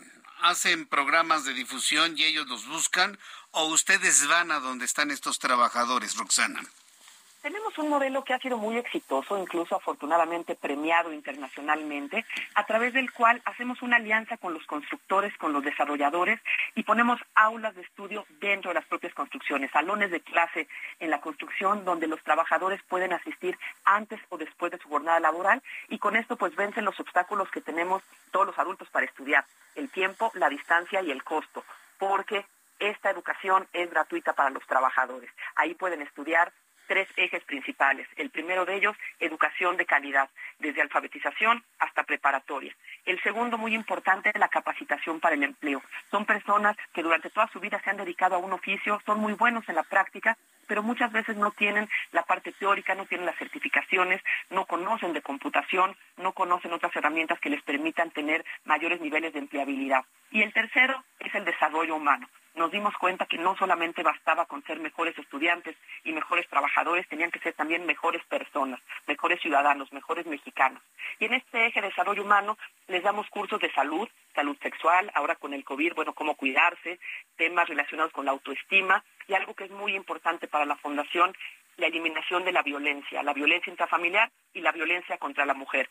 Ya hablaban hace un momento de que son pocas mujeres en la construcción, pero a veces se enfrentan situaciones de violencia que queremos buscar erradicar a través de la educación. ¿Tienen historias de éxito? Es decir, ¿cuántos eh, trabajadores de la construcción se han acercado a ustedes, se han capacitado y verdaderamente han cambiado su calidad de vida? Mira, han sido más de 30 mil trabajadores de la construcción que han pasado por nuestras aulas. Son cerca de 200 aulas, 200 salones de clase que hemos instalado ya en 24 estados de la República. Y desde luego hay miles de historias de éxito, pero te voy a platicar a ti y a tu auditorio una que justamente el día de hoy alcanzó un punto máximo. Es una trabajadora de la construcción, Jenit Areli, que inició en limpieza, en las obras en construcción, poco a poco se fue superando. Ella estudió con nosotros la preparatoria y hoy es residente en la obra en la que trabaja. Es un ejemplo para su familia, para sus tres hijas que hoy están estudiando y que ven a su mamá con ganas de superarse, con ganas de seguir adelante. Pero lo más maravilloso de esta historia es que hoy junto con otros trabajadores de la construcción, Yenit se presentó frente al público por primera vez en la Orquesta de Trabajadores de la Construcción, un proyecto más de construyendo y creciendo, donde además de lo que estudian en las aulas, además de aprender computación, además de terminar la, la preparatoria, están aprendiendo a tocar el violín, el cello, el violonchelo, y hoy se presentaron tocando como la Orquesta de los Trabajadores de la Construcción. Y para Jenit fue un momento verdaderamente mágico, porque además la acompañó su mamá, que con el esfuerzo del trabajo que ella hace vendiendo en un puesto durante las noches, le compró su violín. Entonces son estas historias donde te das cuenta de que sí es posible superarse y que estas personas a veces no logran su potencial porque no han tenido una oportunidad. Y a través de la instalación de las aulas, a través del apoyo de los aliados, constructores y desarrolladores, y a través del apoyo de la sociedad y de los medios como ustedes, pues podemos darles esta segunda oportunidad de lograr el máximo potencial de lo que son capaces. aquí la cosa es ver de qué manera se, se produce este cambio de mentalidad, ¿no? En el momento en que dice el trabajador de la construcción, pues yo no quiero quedarme en esto toda la vida, ¿no? Necesito capacitarme, leer mejor, saber sumar, restar, multiplicar, dividir de una manera correcta y por qué no aprender a tocar un instrumento. ¿Cómo se da este cambio de mentalidad en las personas? Roxana. que hoy Jenny me decía justamente que ella tenía la meta, ella terminó nada más la secundaria cuando era niña y dijo, si a mis 45 años no he logrado concluir la preparatoria, ya no lo hice. Ella trabajaba en esta obra donde tenemos un aula, llegamos nosotros a hacer promoción, a platicarles de, la importancia de la educación, de que pueden tener acceso a estas aulas, que tienen computadoras, que tienen internet y que esto es gratuito para ellos. Y ella dijo, yo quiero ser el ejemplo para mis hijos. Para mí ese es uno de los principales motivos que tienen los trabajadores para superarse, mm. el dar un buen ejemplo a sus hijos y a sus familias. Y el segundo es que quieren una mejor oportunidad de trabajo. Eh, escuchábamos que las mujeres en la construcción ganan menos, tienen menos oportunidades, pero déjame que les diga que tienen mayor nivel de escolaridad. Entonces ellas se dan cuenta que si se capacitan en oficios, que si se capacitan en temas de computación, van a poder tener una mayor oportunidad. Y no solamente trabajar en limpieza, que si bien es un trabajo muy digno y que muchas mujeres y hombres trabajan en la limpieza, pues ellos quieren tener un poco más de oportunidades, un mayor salario y por qué no ya no un trabajo tan pesado que se está, tanta fuerza física como es la construcción. Entonces, esas me parece que son sus motivaciones.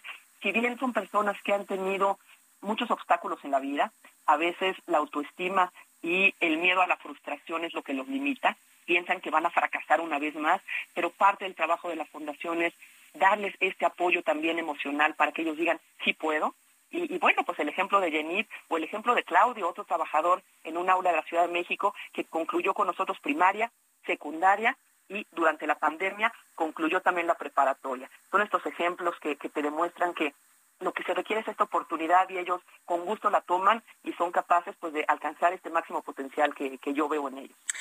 Bien, pues Muchas felicidades por el resultado de este esfuerzo. ¿Dónde se pueden comunicar o a dónde pueden acudir las personas interesadas para conocer más de este programa y a los trabajadores de la construcción que nos escuchan? ¿Cómo pueden encontrarlos? ¿Qué es lo que deben hacer?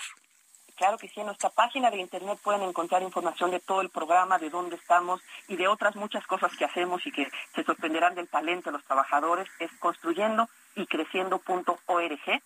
Y también nos pueden encontrar en redes sociales como Construyendo IC ya sea que sean desarrolladores que quieran poner un aula en su obra, ya sea personas que nos escuchan que quieran donar un instrumento musical, por ejemplo, un violín que tengan, eh, que ya no utilicen y que quieran donarle a los trabajadores para que sigan con su esfuerzo, que quieran becar a un albañil, que quieran donarnos su tiempo, porque también es muy valioso que nos puedan donar el tiempo como voluntarios en las aulas. Y desde luego, cualquier trabajador de la construcción que nos escuche, que le hayamos prendido ya esa, esa llamita, esa semilla de quererse superar a través de la educación, que nos contacte también a través de Facebook y podrá estudiar también en nuestras aulas, ya sea de manera presencial o también a través del aula a distancia, que a raíz de la pandemia nació Construyendo y Creciendo para poder llegar a más rincones de este país. Muy bien. Roxana Fabris, qué gusto. Muchas gracias por tomar la comunicación del Heraldo de México. Gracias, Roxana. Gracias a ti y a tu auditorio. Hasta pronto, que le vaya muy bien. Roxana Fabris, arquitecta y presidenta ejecutiva de la Fundación Construyendo y Creciendo. Son las 7.37 hora del centro de la República Mexicana y a la mitad de la semana, como siempre, con un enorme gusto saludo aquí en el estudio al ingeniero Carlos Álvarez Flores, presidente de México Comunicación y Ambiente. Ingeniero, bienvenido, ¿cómo está? Muy buenas noches, Jesús Martín, qué gusto estar aquí. ¿Por qué le pregunto cómo está si lo veo espléndido? A ver, platíqueme, ¿qué fue lo que Siete pasó? kilos menos. Ah, aunque no se lo puso a dieta. Sí, fíjate que sí. No comiendo me carbohidratos. cerraban- Ya no me cerraba nada. Nada. Ni la camisa, ni ¿Y qué dejó de comer? Todo. ¿Está, de, Fíjate está bien. en huelga de hambre o qué? Fíjate bien. A ver. Todas las carnes rojas, adiós. Todos los lácteos, adiós. Ajá, los lácteos. Todo el pan y tortilla. El azúcar, dulce veneno. Ajá. O sea, no Fruta. come trigo, no come maíz. No. ¿Arroz? Poco. Tampoco. Poquito pollo, porque hay que tener cuidado con el pollo. Pescado blanco, todo. Las verduras, todas. Y las frutas. Fíjate bien, ¿eh? Mi médico me dijo, no me digas. Yo te voy a decir lo que comes. Piña, sandía, mango, mamey. Dijo, pues estás loco. Estás en la olla. Manzana y papaya, fresas y berry. Nada más. Son las que menos azúcar tienen. Agüita. O sea, ni la piña. A mí me encanta la piña. Nada. Siete kilos en si- seis semanas. Qué bien. Se ve usted Y voy a seguir bajando. Ahora bien, cada quien toma su decisión. Yo no quiero. Bueno, mi mujer está media enojada porque dice, oye, ¿y el menudo?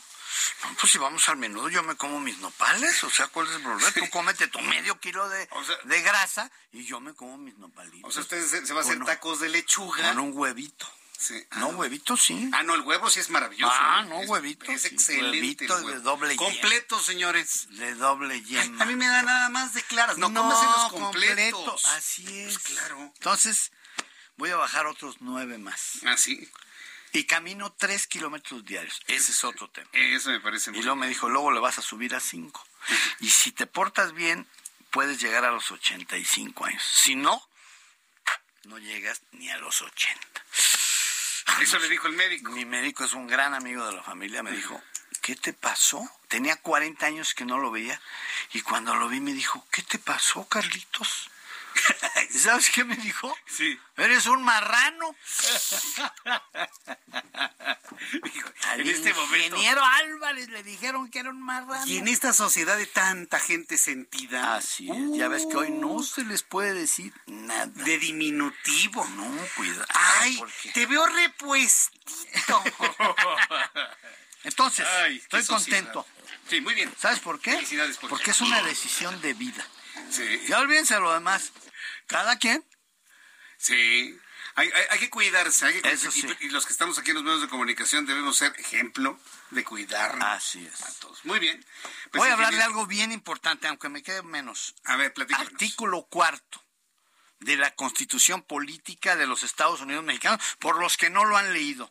Párrafo quinto dice, toda persona tiene derecho a un medio ambiente sano para su desarrollo y bienestar. Ya ves que esa palabra ya está muy desgastada ahorita, Sí, bienestar. como solidaridad, Así ¿se es, acuerda? Muy desgastadas. Eh, Punto. El Estado, fíjate bien, garantizará el respeto a este derecho y punto. Fíjate lo más importante.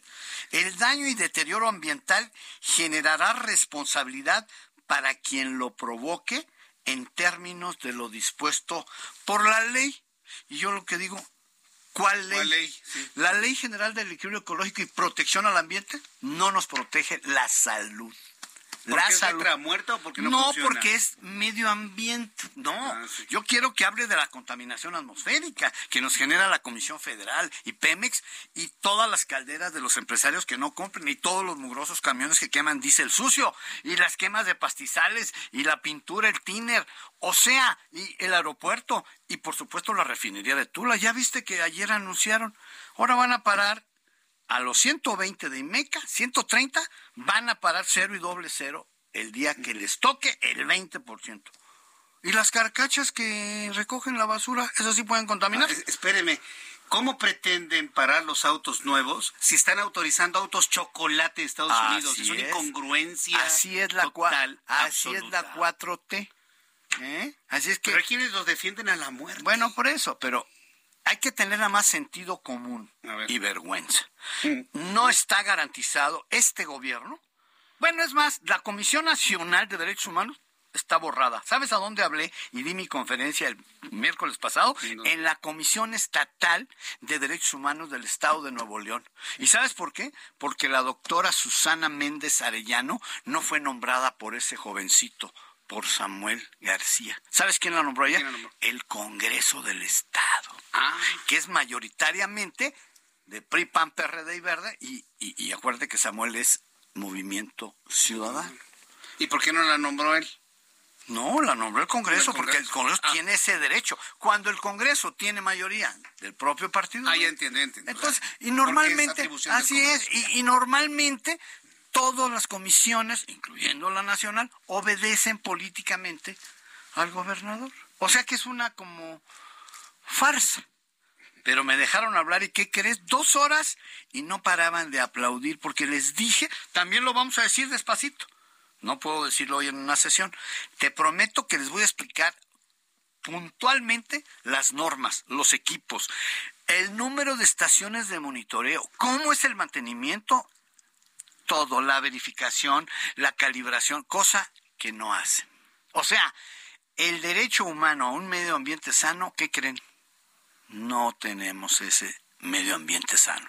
¿Por qué? Porque nadie, oílo bien, nadie cumple con las normas de calidad de aire. Nada más monitoreamos cinco y hay 62 contaminantes, cuando menos en el aire. Puede haber 100, pero la Organización Mundial de la Salud dice hay cincuenta y tantos más cinco de los que medimos ahorita son 60, y- 60, me quedo con 60, pero nada más monitoreamos cinco y mal. Y no tenemos el número de estaciones. Bueno, en Monterrey ya para terminar, tienen 15 y de acuerdo con, aquí lo vamos a decir, y lo voy a mostrar la tabla que exige, la OMS dice aquí está, de acuerdo con el número de habitantes, Monterrey debe tener 29 y nada más hay 15. O sea que al jovencito, al jovencito le faltan 14. ¿Y cuándo los va a poner? No creo que las ponga. Pero yo ya les dije a los regios, hay que hacer valer el derecho ante el Poder Judicial. Ya olvídense de la profepa, el, el Estado, eso no sirve. Hay que ir con los jueces para hacer valer ese derecho, que está en la Constitución, ¿eh? No es que Carlos Álvarez diga, no, no, no, no, es un derecho humano.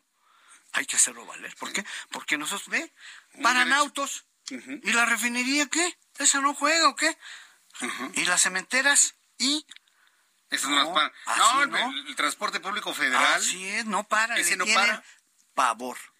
¿Te acuerdas que Mancera dijo, cualquier camión que contamine lo vamos a parar? No paró uno, Uno solo. Mm, mm. Sí, no, no. Y fue Ebrard, y fue López, y tremendo, ¿eh? todos. O sea, todos le dan la vuelta al asunto de la contaminación atmosférica.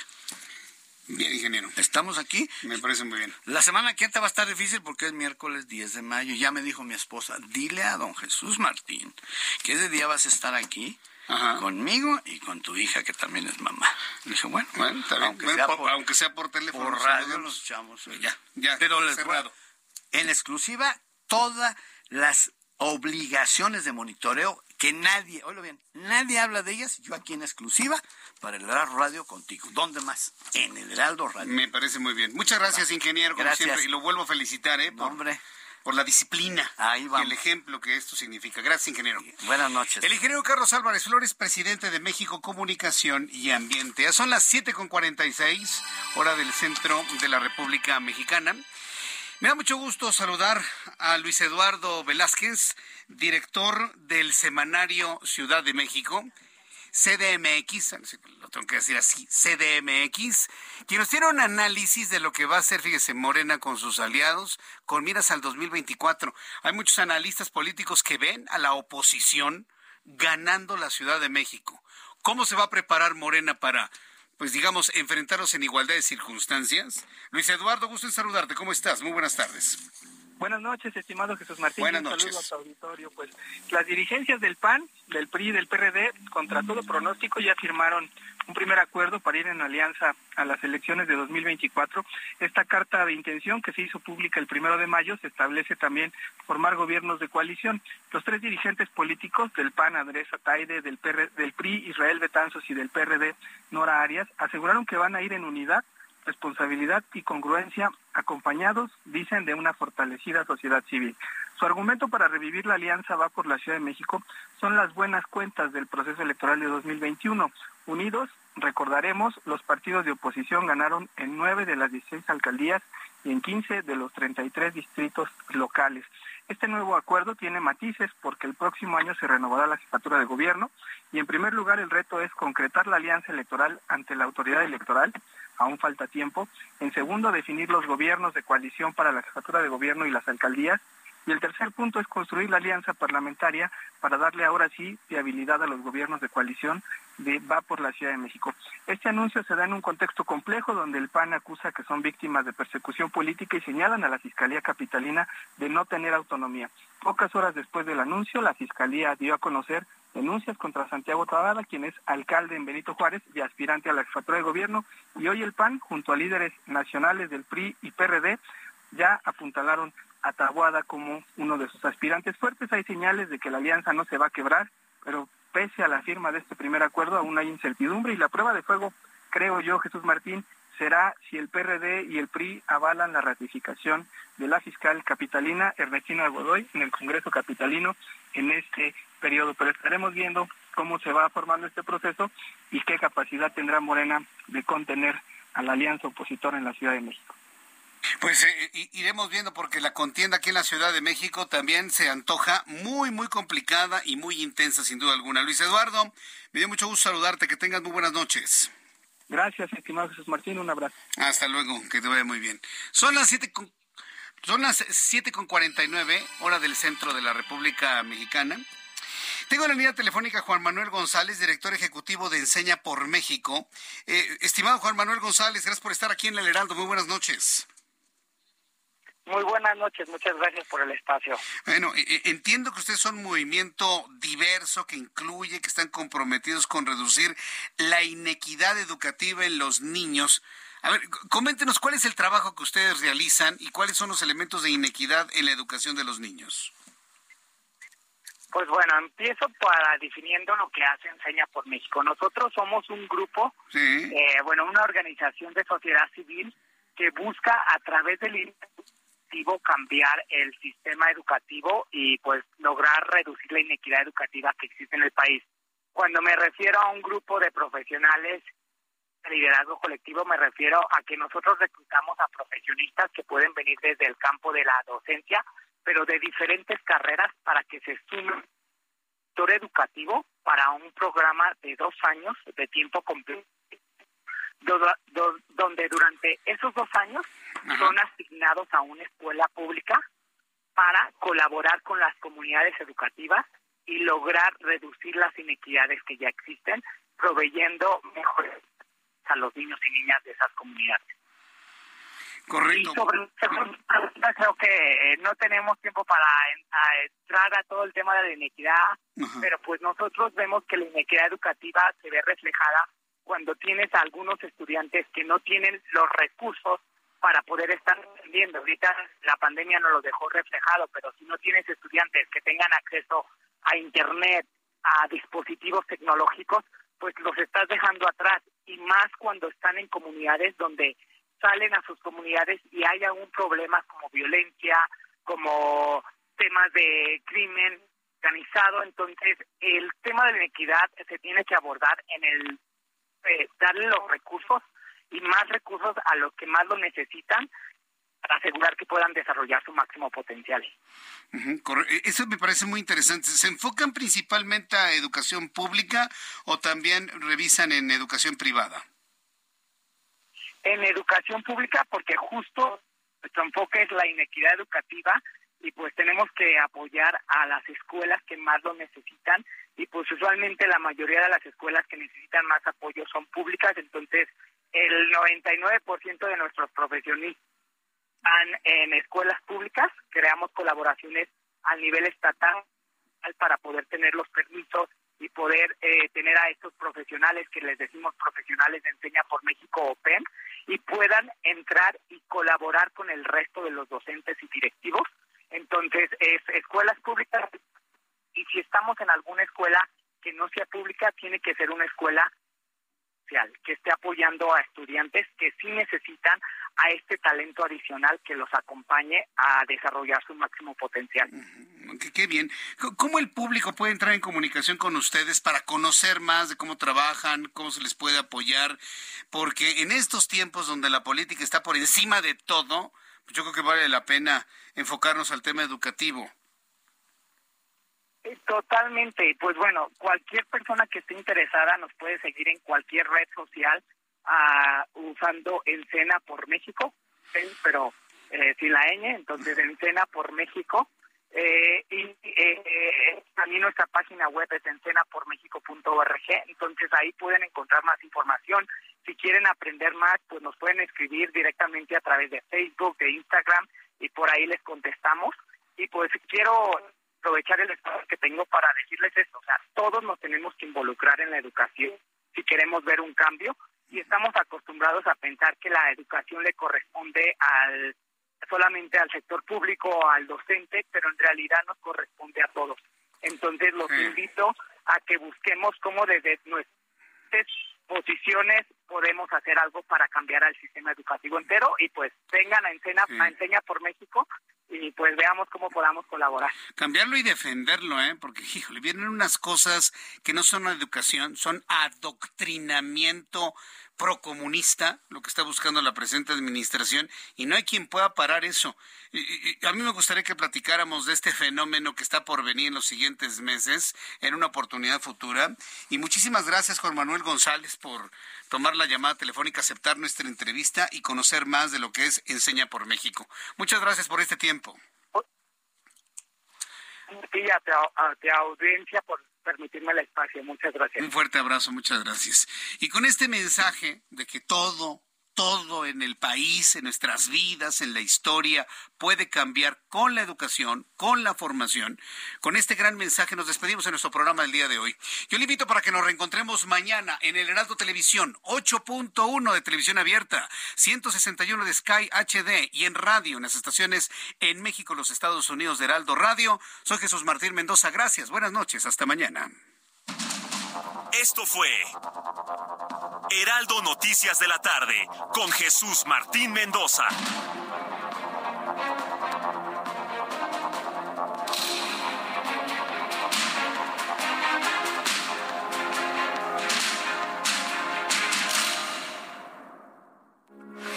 Heraldo Radio, con la H que sí suena y ahora también se escucha.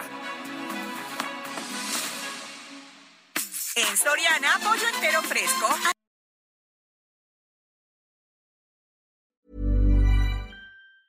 Hey, it's Paige DeSorbo from Giggly Squad. High quality fashion without the price tag. Say hello to Quince. I'm snagging high-end essentials like cozy cashmere sweaters, sleek leather jackets, fine jewelry, and so much more. With Quince being 50 to 80% less than similar brands and they partner with factories that prioritize safe ethical and responsible manufacturing. I love that. Luxury quality within reach. Go to quince.com slash style to get free shipping and 365 day returns on your next order. quince.com slash style